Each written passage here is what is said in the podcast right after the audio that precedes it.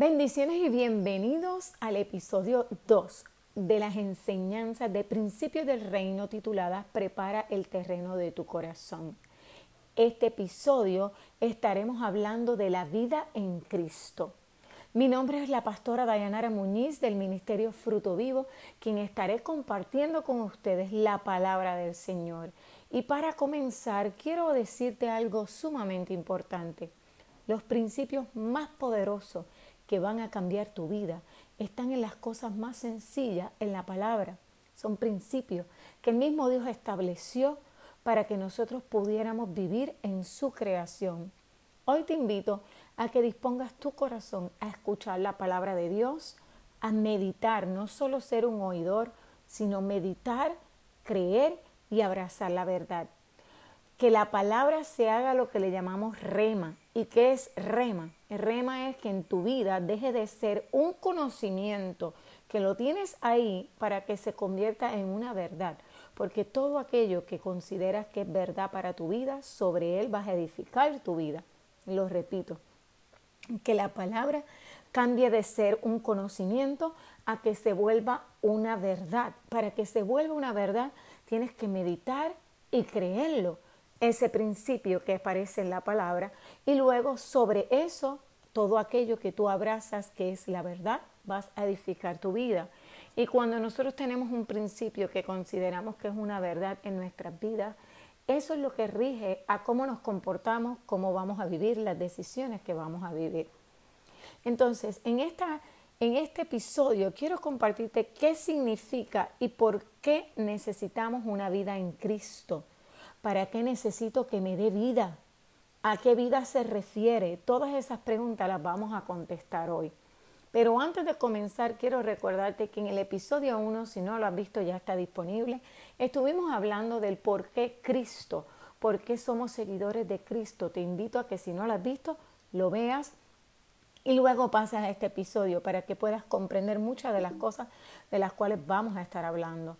Jesucristo en, en varias ocasiones, él siempre dijo que le era la vida. Por eso, ¿qué significa y para qué necesita esa vida en Cristo?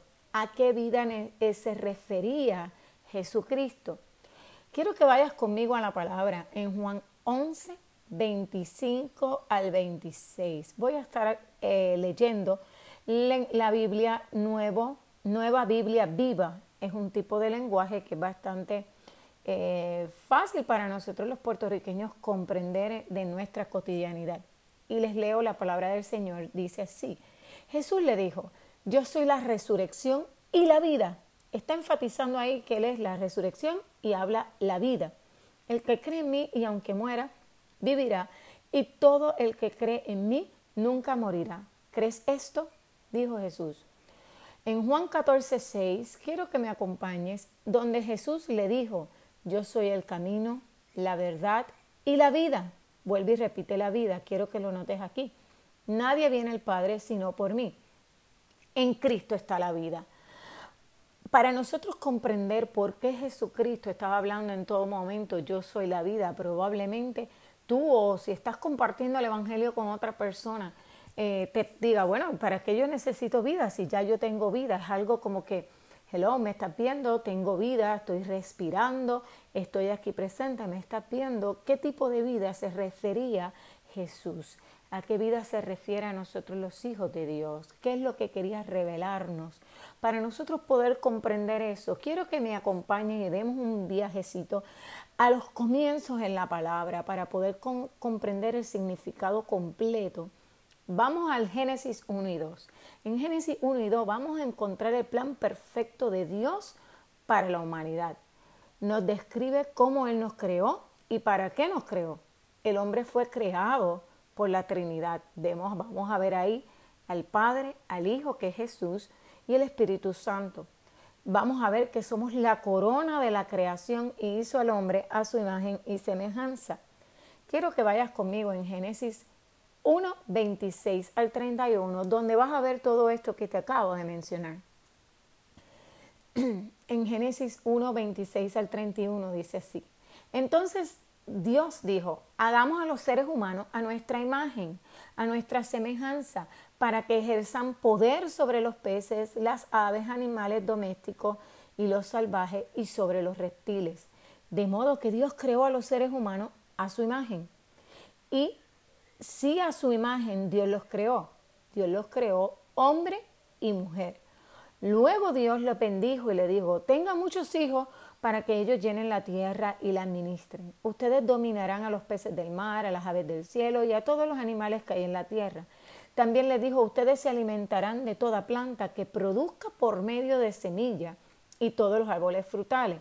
Las bestias del campo, las aves del cielo, todos los seres vivos que se arrastran sobre la tierra se alimentarán de vegetales. Entonces Dios contempló todo lo que había hecho y vio que era bueno, pero muy hermoso.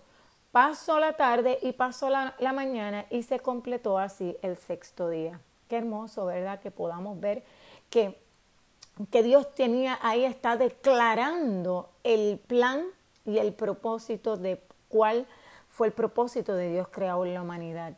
Él tenía, nos creó para tener una relación directa, donde el ser humano podía alabarlo, adorarlo y amarlo, porque nos amó primero. Vamos a ver que fuimos creados para relacionarnos con Él y lo encontramos también en Primera de Juan 4.8. Nos explica la razón de tener una vida en esos versos. Vemos que nos dio autoridad delegada claramente. Vemos que el plan y el propósito de Dios es que el ser humano tuviera una vida abundante. No existía el pecado en el hombre y fuimos sobre todo hechos a su imagen y semejanza y fuimos como decir, como podemos decir, la corona de su creación. Vemos que en Génesis 2.7 el Dios le dio una instrucción clara a la corona de su creación, a quien había hecho a su imagen y semejanza. Le dice, entonces Jehová Dios formó al hombre del polvo de la tierra y sopló su nariz aliento de vida y fue el hombre un ser viviente. Yo quiero que notes algo, voy a hacer un stop aquí.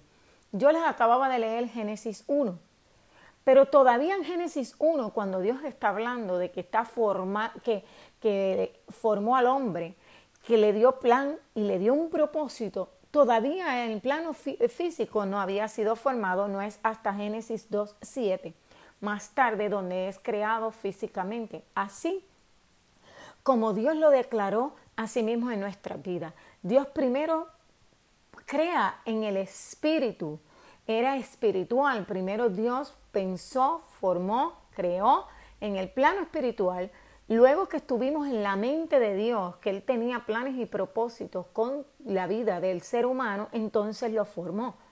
Quiero que notes que así mismo es con nosotros, así como usted que me estás escuchando. El Señor primero te pensó, luego puso dentro de ti todo lo que necesitabas para cumplir su plan, su propósito, para el cual luego más tarde te iba a dar vida dentro de su plan y su propósito perfecto. Quiere decir que aprovecho esta oportunidad para decirte, Dios tiene planes y propósitos contigo. No eres un accidente. Dios tiene un plan y un propósito con tu vida y desea darte vida. Quiero que notes eso, muy importante, que lo vemos desde la creación, cómo Dios nos deja saber que estuvo en los planes de Dios la humanidad, cuál fue el propósito, y luego lo forma. ¿Lo forma de qué? Del polvo de la tierra y dice que sopló, en Génesis 2.7 sopló aliento de vida, le dio vida. O sea, ese ser que había sido creado, ese cuerpo humano necesitaba del aliento de vida y entonces cobró realmente cuando fue soplado el aliento de vida, entonces fue el hombre un ser viviente, antes de eso no tenía vida. Y vemos cuán importante era para eh, Dios el ser humano que miren lo que hizo. Luego que le da vida, en Génesis 2.17, le da una instrucción. Le dio, le dio potestad, le dio autoridad, pero le dijo una instrucción, dijo, más del árbol, en 2.17 estoy leyendo, más del árbol de la ciencia del bien y del mal no comerás, porque el día que de él coma, comieres, ciertamente morirás. Quiero que notes aquí, Dios le estaba diciendo, yo te he entregado lo más valioso, que se llama la voluntad. Nosotros no somos, como pudiéramos decir, en verdad en nuestra cotidianidad, no somos marionetas de Dios, fuimos creados por Dios, pero nos ama tanto, porque nos amó primero, nos ama tanto, nos formó por amor de, en su creación, que nos dio algo que se llama la voluntad o lo que conocemos como libre albedrío, la capacidad de nosotros decidir. Quiere decir que hoy quiero enfatizarte que Dios te dio voluntad por amor y especificó a su creación, a su máxima creación que era la humanidad, le dijo, no hagas esto porque ciertamente si lo haces, morirás. ¿A qué tipo de muerte? ¿Por qué estoy enfatizando esto? Porque es aquí que viene la vida en Cristo. Sabemos todos, ¿verdad? Que hemos conocido algo de la palabra. Sabemos que en Génesis 3 vemos la caída del hombre. Vemos como el hombre desobedeció a Adán y Eva, que era el varón y la hembra que existían en ese momento. tomaron la voluntad y decidieron desobedecer voluntariamente las instrucciones que Dios les había dado. Y a causa de su desobediencia entra la muerte en la humanidad. Cuando la Biblia habla de muerte, está hablando de separación y está hablando en este caso de tres tipos de muerte. Te explico. La primera era la separación de Dios. Cuando comenzó en Génesis 1.2 le dije que la humanidad había sido diseñada y creada para tener una perfecta relación con Dios. Ahora había algo que se interponía, que era el pecado, que traía muerte y traía lo que se llama separación. Separó al hombre de Dios. ¿Por qué? Porque Dios es santo, en Él no hay pecado y el pecado no es, no es compatible con la santidad de Dios. El pecado pertenece al mundo de las tinieblas, por lo tanto, no puede combinarse. Entonces hubo una separación. La segunda separación es que entró en la humanidad lo que le conocemos como la muerte física. Que usted en algún momento, usted y yo, algo que tenemos garantizado es que nació, recibió vida, pero va a haber un día que usted va a morir físicamente, su cuerpo eh, se va ¿verdad? El espíritu y el alma se van a separar y va a haber una muerte física. eso no existía en el original. Y por último, la tercera muerte es la muerte eterna, que es la muerte, que es la separación eternamente de, Dios, que es nuestro creador, vivir eternamente, la palabra eternidad es que no tiene fin, y vivirían las personas, ¿verdad?, eh, en el lago de fuego o infierno. Quiero aclarar algo aquí muy importante. Dios no manda a nadie al infierno, Dios no, o el conocido como infierno o el lago de fuego. Dios no manda a nadie. Simplemente Dios nos dio el libre albedrío y nos dio la voluntad para nosotros decidir qué vamos a hacer con esa vida que Él nos ha dado. Si decidimos regresar, abrir las puertas de nuestro corazón, y voy a hablar más adelante de eso, a Jesús, y regresar al reino de los cielos el día que ya apartamos de este mundo, que nuestro cuerpo físico muera, o vivir eternamente en el infierno.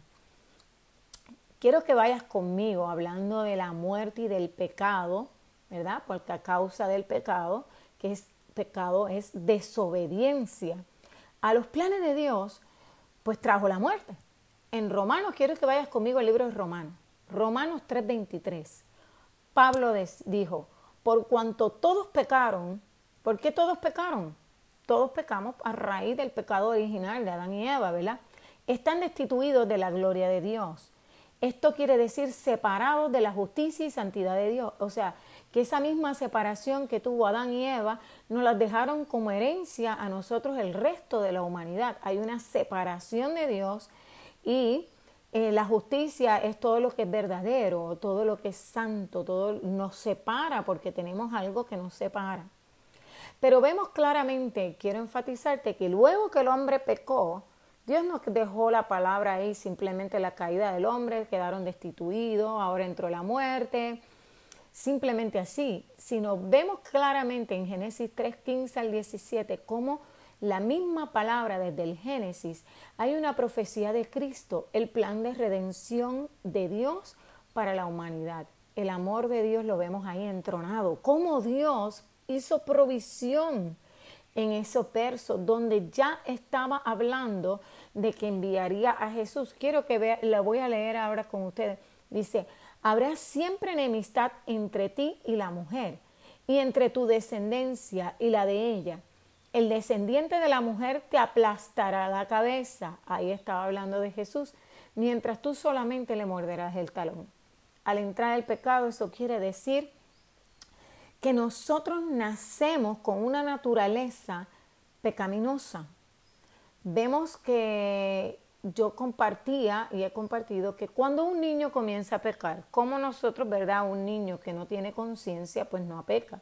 Pero una vez el niño comienza a tener conciencia de su existencia, cuando un ser humano comienza a pecar, cuando puede distinguir, está consciente de que existe y puede distinguir entre lo bueno y lo malo y tiene la capacidad de decidir. Desde la niñez comenzamos a pecar. Y vemos como en el Antiguo Testamento esa separación o esa muerte, ¿verdad? Que trajo separación entre el hombre y Dios, Dios hizo provisión.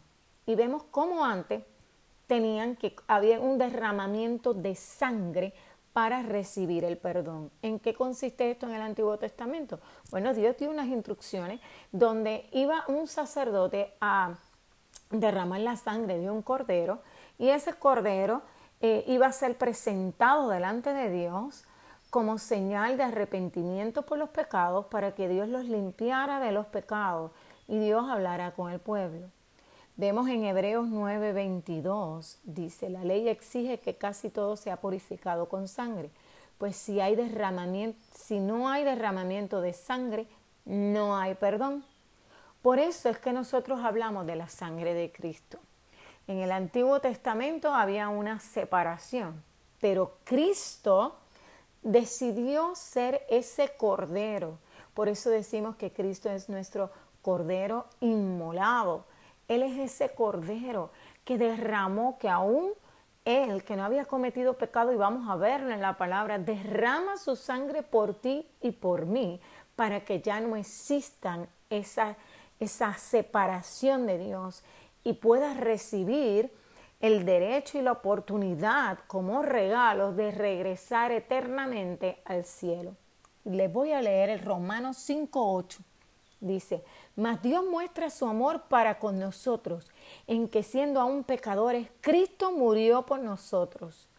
Hay otro verso en 2 de Corintios 5:21 que nos dice, al que no conoció pecado, por nosotros lo hizo pecado, para que por nosotros fuésemos hechos de justicia de Dios en él. Vemos claramente estos dos versos son poderosos en los que nos está hablando y reflejando que Jesucristo, yo quiero que por un instante tú que me estás escuchando, Dios mismo, la Trinidad, dentro de su creación, creó un cuerpo, que ese cuerpo se llama Jesús. Puso su esencia, su espíritu, que es el Cristo. Vino y se hizo Jesucristo, se hizo hombre para poder limpiarnos. Y él mismo y dio la paga del pecado, derramó él su sangre, porque la palabra dice que la paga del pecado es muerte. Él mismo derramó su sangre, él mismo decidió morir en un madero, derramar su sangre para que todos nosotros, tanto usted como yo, podamos recibir el regalo de salvación que no solamente queda ahí, sino una relación, la oportunidad o la bendición de tener una relación con nuestro Padre, que ya no haya más separación. Quiero que vayas conmigo a Efesios 1.7. Dice, gracias a que Él derramó su sangre haciendo referencia a Jesús, tenemos el perdón de nuestros pecados. Así de abundante es su gracia. Imagínense qué poderoso. No sé si lo estás viendo hasta ahora, si no, en este momento espero que comience a hacerse revelación en tu vida lo poderoso que es la obra de Jesús en la cruz en lo que él hizo y por qué lo hizo, porque existía una muerte, una separación y como les expliqué, en tres etapas o en tres fases o en tres tipos de muerte. La separación de Dios, ya la humanidad no podía tener una relación íntima con Dios a causa del pecado. Había que derramar sangre. Adicionar a eso, cuando hubiera una muerte física, eh, que se separa el espíritu del alma y nuestro destino. La muerte, el, el pecado lo que trae es muerte. Y era el resultado vivir eternamente en el lago de fuego o el infierno. Jesucristo vino a cambiar, a transformar y a traernos una retribución o restitución del plan original. Vino a transformar eso. Jesús se hizo hombre, salió de su lugar santo en el reino de los cielos, vino a la tierra, derramó su sangre, tomó tu pecado, tomó mi pecado, lo llevó a la cruz para que tú puedas recibir perdón. Aleluya. Yo no sé usted, pero para mí eso a mí me llena y transforma mis pensamientos, saber que mi pecado Él lo toma y no me perdona y el perdón de Dios es para siempre, no se acordará más de tu pecado. O sea que el perdón de Dios, ¿qué hace? Nos limpia de ese pasado, nos limpia. Quiero decirte que el Padre de toda culpa, si has recibido el perdón de Dios, pero has continuado con culpa, la culpa no proviene de Dios, porque Dios una vez te perdona, te perdona para siempre y no se recuerda más de tu pecado. Para eso es tan importante nosotros recibir la vida en Cristo. Quiero que notes algo. Hasta ahora hemos hablado de cómo entró la muerte. El ser humano tenía vida, entra la muerte.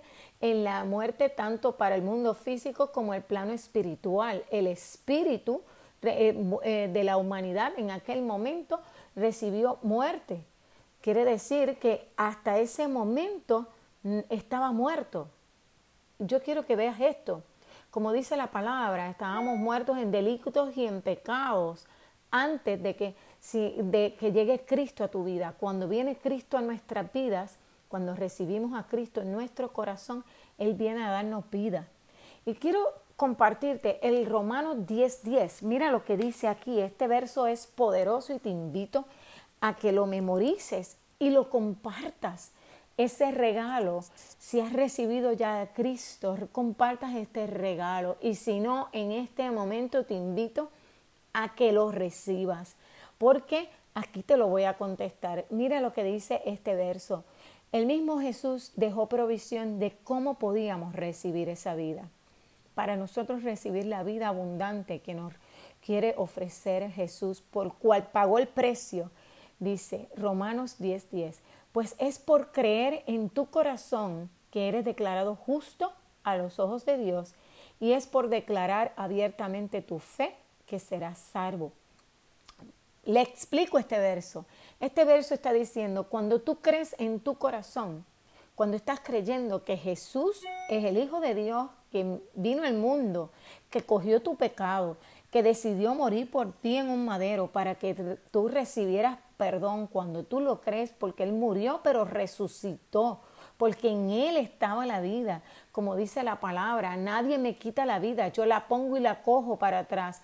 O sea, el mismo Jesucristo está diciendo, yo soy la vida, como cuando comencé en este episodio, yo soy la vida. Cuando nosotros creemos eso en nuestro corazón, Dice en este verso, pues es por creer en tu corazón que eres declarado justo a los ojos de Dios.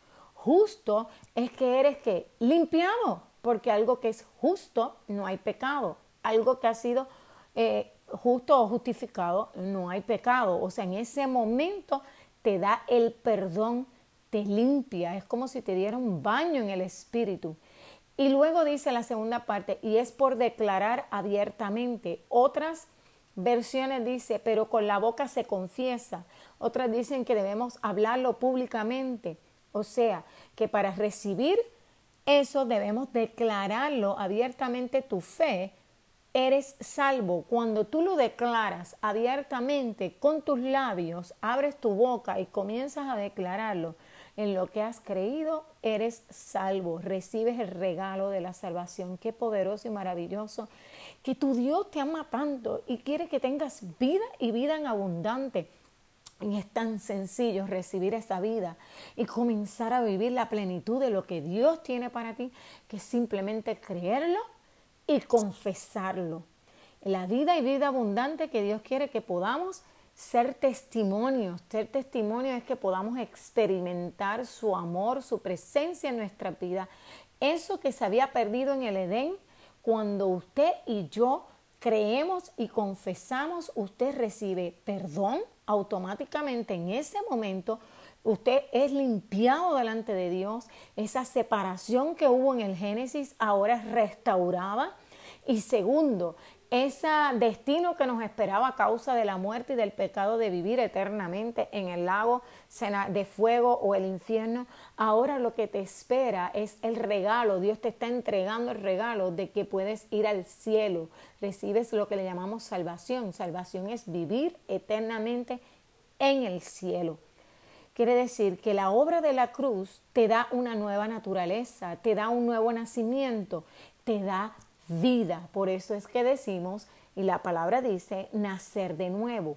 Toda, toda, persona necesita nacer de nuevo. Este domingo mi amado esposo, el pastor Arnaldo, hablaba de la importancia y lo que significa nacer de nuevo. No basta, como él daba el ejemplo de Nicodemo, Nicodemo, no basta con tener conocimiento de Dios. Nicodemo tenía muchísimo conocimiento, él era un fariseo pero no había ese conocimiento, no lo estaba viviendo, no se había hecho rema en su vida. Él necesitaba de Jesús, que era la vida, para que todo ese conocimiento cobrara vida en su vida. Y el mismo Jesús le dice, para que si quieres ver el cielo, necesitas nacer de nuevo. Nacer de nuevo porque el espíritu estaba muerto y el espíritu necesita vida. ¿Cómo Jesús nos da vida en el espíritu? Nos da el regalo, como dice más adelante la palabra, en el regalo del Espíritu Santo. Toda persona, usted y yo, el día que aceptamos a Jesús en nuestro corazón, ese día te convertiste en templo, como dice la palabra en Efesios, templo del Espíritu Santo. Templo eres la casa, el lugar donde habita el Espíritu Santo. Qué maravilloso y qué glorioso. Dios te ama tanto que no solamente, mira, te restaura, te reconcilia con Él, esa separación. Antes, sino por un momento, te invito a que medites cómo era tu vida antes de aceptar a Cristo. Y si no lo has vivido o no lo has experimentado, te invito a que reflexiones en la necesidad de, de vivir una vida en Cristo, de vivir realmente, recibir vida. Estoy redundando en la palabra, pero recibir vida. Antes simplemente piensa por un momento, yo les puedo dar testimonio, simplemente existía. Me dejaba llevar por lo... Tenía un conocimiento vasto de la palabra. Eh, estudié en colegios cristianos, un colegio presbiteriano. Siempre fui todos los domingos a la iglesia. Tuve un conocimiento, pero estaba en conocimiento. Todavía mi espíritu no tenía vida. Mi, mi, mi vida la regían las pasiones de mi carne, la regían mi carne, los deseos de mi carne no tenía la presencia de Jesús en mi vida. No fue hasta el día, en el 2005, en un momento que de mi vida que reconocí el estado de necesidad, de la necesidad en mí, que ese vacío que solo Dios puede llenar, que solo el Espíritu de Dios puede llenar. Y en ese momento, cuando yo hice esto que dicen Romanos, que yo lo creí, que Jesús murió, que es el Hijo de Dios, que murió y no solamente murió, resucitó que Él vino a pagar el precio por mis pecados. Él vino para que yo pueda reconciliar mi relación con Dios y tener acceso a tener una relación íntima y profunda con mi Padre que yo poder conocer cuál es su voluntad para mi vida, yo poder permitirle que Él dirija mi vida y no solamente eso, limpiarme de todos mis pecados, adicionar a que me limpiara y nunca más se va a acordar de ellos, que me hace una nueva criatura, que me da vida en el Espíritu porque puso dentro de mí por amor el Espíritu Santo. En ese momento que yo internalicé todo esto, abrí las puertas de mi corazón y mi, mi, vida comenzó literal como si hubiera comenzado en ese momento. Tuve un nuevo nacimiento, un nuevo nacimiento en el espíritu.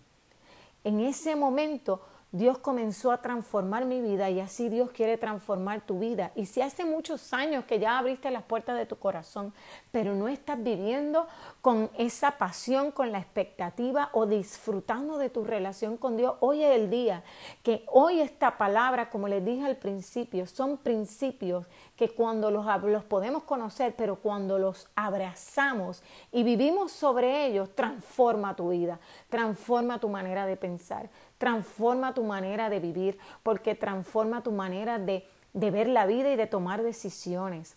Vivir en Cristo, en Juan 12.1, quiero que vayas conmigo, mira lo que dice, pero todos los que los recibieron, ¿dónde los recibieron? Aún esto aquí, en su corazón. A los que creen en Él, les dio derecho a ser hijos de Dios. Los hijos de Dios no nacen de la sangre, ni por los deseos naturales o por voluntad humana, sino nacen de Dios. Dios mismo. Dios mismo te da el derecho que si tú crees, Dios mismo te dice, te llamo hijo, eres mi hijo, ahora perteneces, te doy una nueva ciudadanía, te doy un nuevo ADN porque has nacido de nuevo, te doy un ADN nuevo, pongo mi espíritu en ti y cuando ya tu tiempo en esta creación termine y tu cuerpo físico muera, vas a tener vida eterna y vida que no tiene fin. A eso es que se refiere que podemos nacer de nuevo. Nos da una nueva identidad. Te da la oportunidad no, que ya no vas a simplemente existir en esta tierra, sino en esta tierra tú tienes, como les dije al principio, según Dios creó un propósito para la humanidad completa, Dios también creó un propósito para ti. Antes de formarte, ya Dios tenía planes y propósitos contigo para este tiempo en el que estás viviendo. Él te da una nueva identidad. Ahora eres hijo de Dios. Ahora has nacido de nuevo. Y hay unos términos que es muy importante que quiero que comprendas y voy a detenerme a explicarlo porque los vas a leer en repetidas ocasiones en la palabra que dice en la obra de Jesús en la cruz, o sea, cuando Jesús murió y resucitó. Él cogió, quiero que lo imagines conmigo, Él cogió todos tus pecados. Piensa todos esos pecados que has cometido hasta ahora todos esos pecados. Él los coge esos pecados, los lleva a la cruz, ¿ok? Y te da perdón, te limpia, te limpia completamente. Es como si te diera un baño, te quitó todas las impurezas. Ahora tienes acceso a tener una relación con tu papá. Eso nosotros eh, le llama la palabra justificados. Dice que hemos sido justos delante de Dios, como le leí anteriormente, y dice que somos justificados. La palabra justificación puede ser definida como un acto judicial. Estos son términos judiciales que muchas veces eh, puede costarnos trabajo, por lo menos a mí en, en, lo personal, les cuento a modo testimonio que cuando yo abrí las puertas de mi corazón a Dios y comencé entonces a leer la palabra, pero ahora con otros ojos, porque mis ojos fueron abiertos, comencé a entender de otra manera la palabra, con la ayuda del Espíritu Santo, habían términos que no comprendía y este era uno justificación. Y quiero que usted hoy comprenda esto para que pueda ayudar a otros a comprenderlo. Es un término judicial por medio del cual se declara al pecador absuelto del pecado, librado de su pena y es restaurado justo, como justo. Esto significa que Dios restablece la relación correcta con el hombre. Me explico.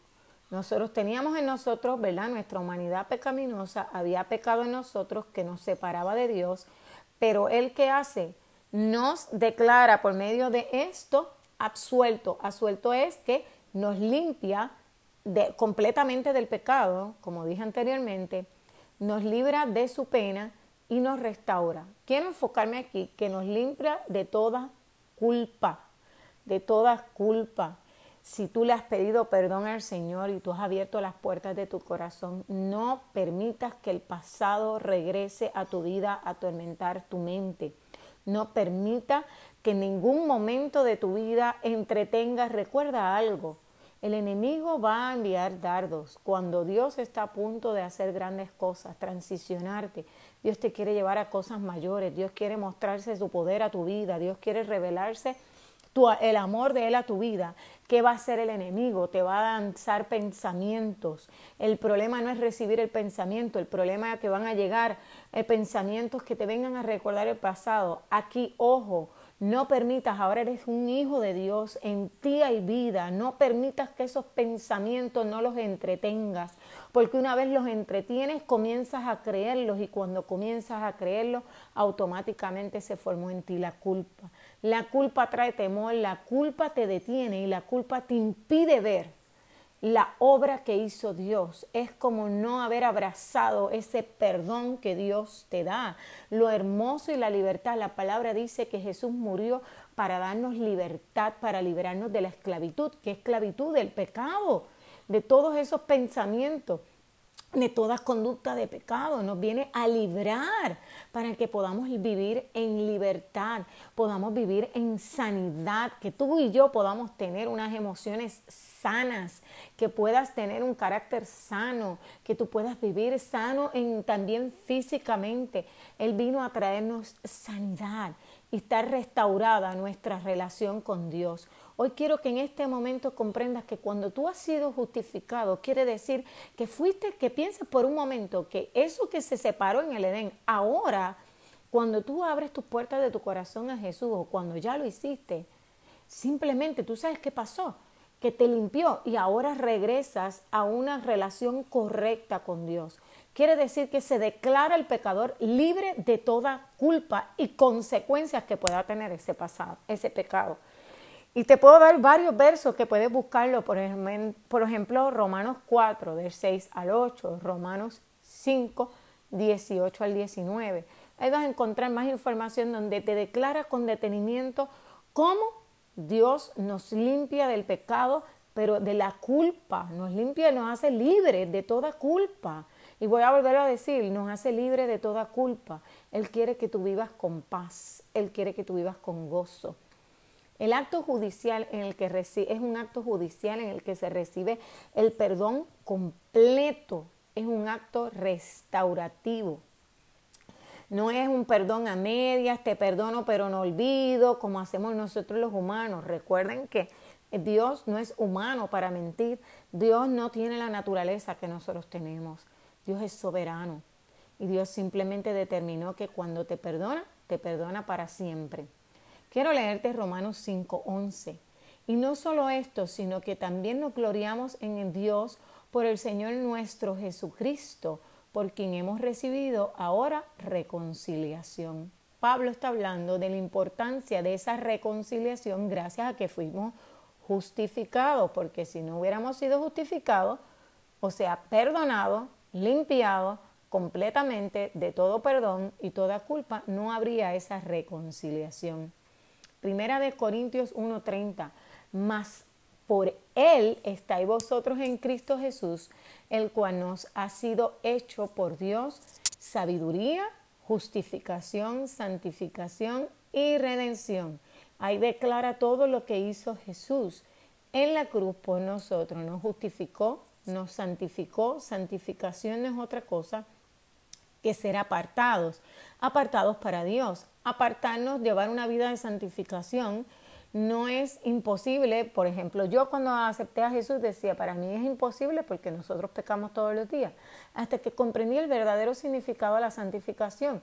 Hermano, la santificación es vivir apartado, Dios nos aparta para Él. Ahora tienes una nueva vida, naciste de nuevo. Jesús puso su esencia, el Espíritu Santo dentro de ti ahora eres santificado, quiere decir que busques vivir una vida alejado del pecado.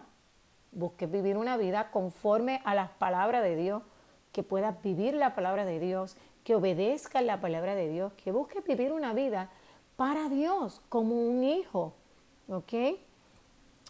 Y redención, que vamos a hablar de eso ahora.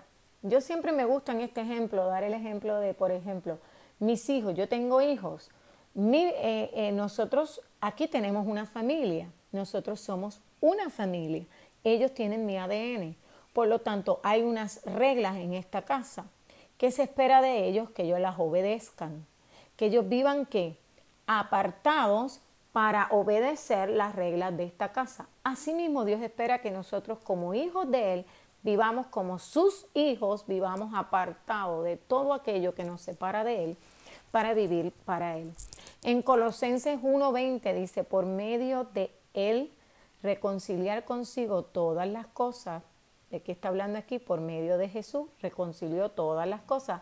Así que las que están en la tierra como las que están en el cielo, haciendo la paz mediante la sangre de Cristo. Este verso es poderoso porque nos declara la obra de Jesús. Él reconcilió. ¿Para qué? Haciendo la paz mediante su sangre que fue derramada, nosotros hoy podemos tener esa reconciliación con Dios y podemos entonces recibir la vida.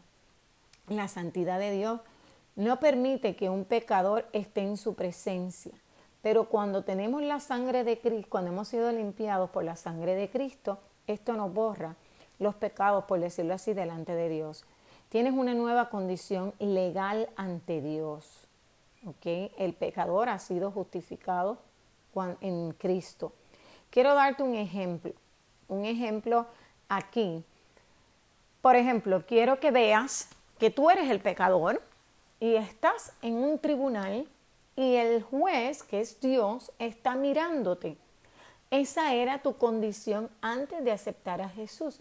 El que ve, él ve el ser humano que está pecando y qué pasa, tiene que haber un distanciamiento porque el pecado impide, él es santo el pecado impide que se pueda acercar. Pero viene nuestro abogado, viene, eh, como dice la palabra, que Jesús es nuestro abogado, pero viene Jesús, paga ese, paga el precio de ese pecado. Dice, yo voy a, hay que pagarlo con sangre, yo lo voy a pagar. Y ahora yo me paro delante del pecador, delante está el juez, está Jesús y estás tú. Ahora el juez, ¿a quién está observando?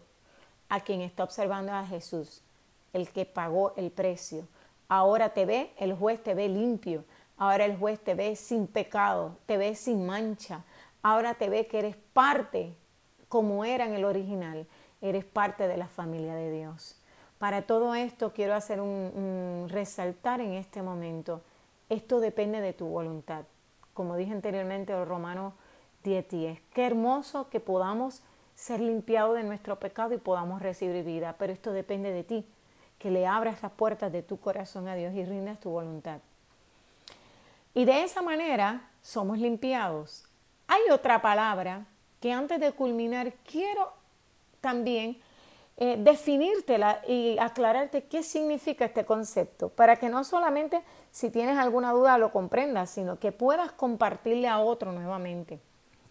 La palabra redención, ¿qué quiere decir redención, porque como vimos en el verso anterior nos dio santificación, santificación y redención. Entonces redención significa tan sencillo, escúcheme bien hermano, compra o recompensa. Jesús nos compró con su sangre, por eso es que decimos Jesús compró con su sangre y todo en el que Él cree recibe al ser, lo recibe, es redimido, él nos limpia de la culpa. Él nos compró como hijos. Aleluya. ¿Qué pasa cuando Él te compra? Él te da vida eterna, te da perdón de pecados, te da la relación correcta con Dios, te da la paz con Dios. Nos reunió en Efesios 1.7, dice, pues si por la transgresión de uno solo reinó la muerte, que se fue Adán, mucho más reinará en vida por uno solo, Jesucristo, los que reciben la abundancia de la gracia y el don de la justicia. Qué poderoso este verso, lo voy a volver a leer porque entonces aquí reúne todo lo que he estado hablando. Entró la muerte, hubo una separación pues, a causa de un solo hombre que fue Adán. Dice, pues si por la transgresión, que transgresión es el pecado o la desobediencia, de uno solo, de un solo ser humano, reinó la muerte, mucho más reinará en vida por uno solo, Jesucristo, los que reciben la abundancia de la gracia y del don de la justicia. Qué poderoso, qué maravilloso que gracias a Jesús podemos recibir esa vida. Y no solamente recibimos la vida, en esa vida está el Espíritu Santo que viene a habitar en ti, como dije anteriormente que venimos a ser adoptados a la, a la familia de Dios. La vida en Cristo implica un nuevo nacimiento, una nueva criatura que ahora tiene en sí vida y el Espíritu Santo dentro de sí, que lo llevará a desarrollar una nueva vida como hijo de Dios. en, esta, en este episodio espero que hayas aprendido la importancia de por qué necesitamos vida en Cristo, vivir en Cristo, y que hayas aprendido los conceptos más básicos, qué fue lo que hizo en la obra en la cruz Jesús, por qué nosotros necesitamos a Jesús, qué pasa que hoy se haya refrescado en tu mente las cosas maravillosas, los regalos, porque es un regalo que Dios nos da. No somos merecedores de su gracia. Su gracia es que simplemente Él nos lo da porque nos ama nos da salvación. No hay nada que ni usted y yo podamos hacer para recibir la salvación. Simplemente es un regalo que Él nos da. Te invito a que reflexiones y medites en esto, que abraces tu nueva identidad y si no has recibido vida, recibas la vida, confieses a Jesús como tu Salvador, como dice en Romanos 10, 10, y comiences a vivir una vida y vida abundante y que puedas compartir a otros, porque la palabra dice, Jesucristo decía, y serán mis testigos. Nosotros podamos entonces dar testimonio con tu vida a otros, puedas compartir este regalo de salvación a otros. Que Dios te bendiga de manera abundante. Y si tú aceptaste a Jesús como tu Salvador o deseas hacerlo, puedes escribirnos al Ministerio Fruto Vivo en la página de Facebook y con mucho gusto nosotros nos contactaremos, oraremos por ti, estaremos orando y estaremos impartiendo palabras sobre ti que te ayuden a caminar como un hijo de Dios. Dios te bendiga de manera que sobra y abunda y te esperamos en nuestro próximo episodio donde estaremos, el episodio número 3, estaremos hablando y abundando acerca de la vida en Cristo con el Espíritu Santo en nuestras vidas. Dios te bendiga.